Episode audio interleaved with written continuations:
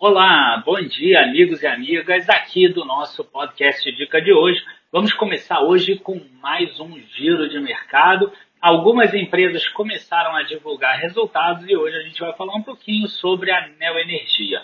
Mas como vocês já sabem, a gente fala sobre várias empresas, então vou começar com alguns comunicados antes. O primeiro deles, da Boa Safra Sementes, o código dela é Soja3. A empresa anunciou ontem que ela iniciou obras na cidade de Primavera do Leste, no Mato Grosso, para a construção da nova unidade de beneficiamento de semente.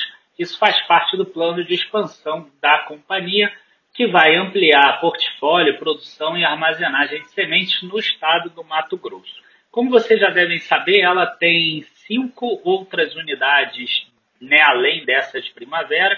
Elas ficam em Goiás, Minas Gerais, Bahia, Mato Grosso e Maranhão e essa vai ser a segunda dentro de Mato Grosso. Então agora vai ter uma em Sorriso e uma em Primavera do Leste. Esse terreno de Primavera tem 294 mil metros quadrados e após a conclusão da obra vai conseguir ser estocada e produzida até 20 mil Big Bags em posições refrigeradas. Para quem não sabe o que é uma Big Bag, mil quilos cada. Tá? Então, esse é o grande ponto da Boa Safra Semente ela pretende fazer com que essa nova unidade já esteja disponível para colheita da safra 2022-2023.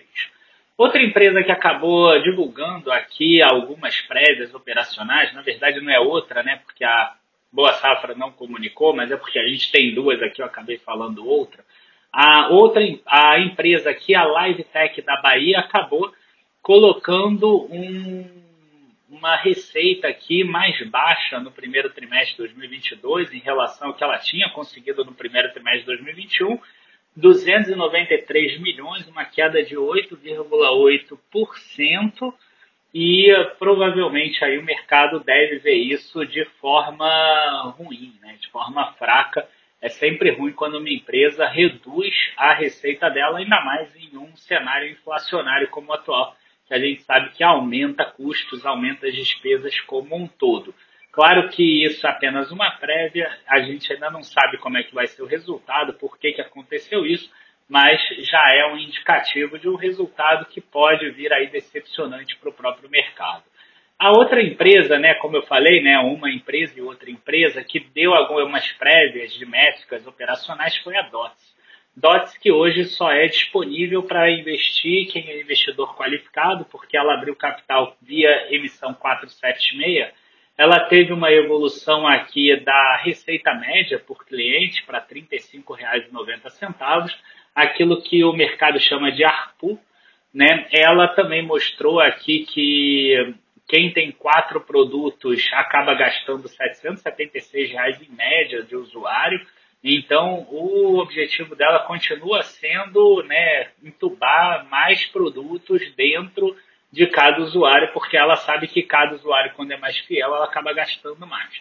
Ponto negativo para a empresa foi que o GMV acabou caindo de 110 para 85 milhões de reais, e isso deve acabar impactando os negócios. Por outro lado, ela conseguiu um take rate maior, 7,5%. Então, se no primeiro trimestre, se no quarto trimestre ela fez 110 milhões, agora ela fez 85 milhões. Claro que é importante a gente ressaltar também que é normal que haja uma queda do quarto trimestre para o primeiro trimestre de 2022, porque o quarto trimestre existe uma sazonalidade de vendas. Então, se você comparar com o primeiro trimestre de 2021, você vai ver que ela subiu 44%, e além disso, o take rate ainda subiu de 7,2% para 7,5%. Em grandes números, ela ganhava 7,2% de 59 milhões no primeiro trimestre de 2021 e agora ela vai ganhar 7,5% de 85 milhões no primeiro trimestre de 2022. E aí tirando, e aí tem que tirar, né, todas as despesas e etc que a empresa tem. A empresa também tem a parte de TechFin que segue crescendo aqui, não a taxas tão grandes assim. A base de, ati de, de clientes ativos aqui subiu um pouquinho e tudo, mas é esse é o ponto aí da DOTS, tá? A DOTS com algum crescimento e com uma queda no GMV. Altas também nas contas digitais DOTS aqui, nos cadastros e nos downloads. A empresa ultrapassa um milhão aqui de contas digitais DOS.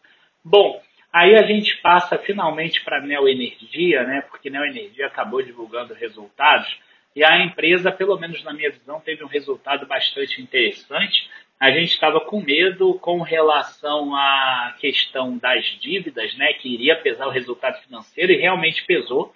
Aumentou 140% o resultado financeiro, isso negativamente falando. Era um problema de 382 milhões, agora 917 milhões, mas a empresa conseguiu mesmo assim aumentar o lucro dela em 20%. Por quê? Porque ela aumentou a receita dela em 15%, a margem bruta em 31%, o EBITDA em 39%, e se você pegar só a parte geradora de caixa do EBITDA, que é o EBITDA da caixa, subiu 60%. Então, mesmo tendo crescido 140% o resultado financeiro, ainda assim a empresa aumentou os lucros. A única coisa que você precisa ter um pouco de atenção é o seguinte, é que é, nesse resultado acaba entrando o tal do VNR. E esse VNR saiu de em torno de 300 milhões para 500 milhões porque a gente teve uma inflação mais alta no período. Então, esse VNR é aquele que corrige os ativos contratuais de concessão que estão lá no balanço e a forma como existe hoje de contabilidade, ele passa pela DRE, embora seja apenas contábil, não existe entrada de caixa. Uma última coisa que eu quero lembrar a vocês é o seguinte, é que a dívida continua alta, a dívida líquida sobre EBITDA cresceu de 3,12 para 3,14, mas a empresa continua sendo considerada AAA pelas agências de risco. Tá? É, outro ponto também que é importante da gente saber é que a energia distribuída e a energia injetada caíram na hora que você compara o primeiro trimestre de 2021 com o primeiro trimestre de 2022. Está tendo um consumo menor. Aí algumas pessoas vão pensar assim, nossa, então isso é ruim para a empresa. Lembra que três das concessões dela acabaram de receber um aumento de 20% em média, né? 18, 20 e 21% para, o, para esse próximo ano e isso ainda não entrou no primeiro trimestre de 2022. Isso começando agora no final de abril. Acabou de sair esses dois comunicados, um deles, o da CELP, saiu inclusive ontem. Então, é algo que ainda pode alavancar mais os resultados no segundo e no terceiro trimestre da companhia e podem acabar fazendo segurar um pouco também o ímpeto aí do resultado financeiro negativo. Então, números positivos, o mercado também está vendo dessa forma, a ação vem subindo da Neoenergia.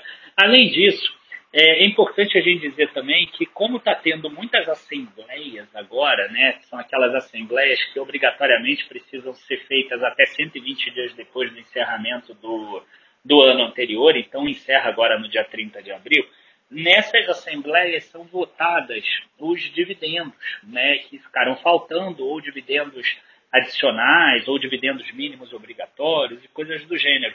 Então, o dia de ontem foi um dia recheado aí de dividendos para quem tem várias dessas empresas aqui. Então, só para vocês terem uma ideia, podem ser que tenham outras, tá? Mas que eu consegui separar aqui, tiveram Suzano, Plano e Plano, Movida, Localiza, Pets, BR Properties e Carrefour.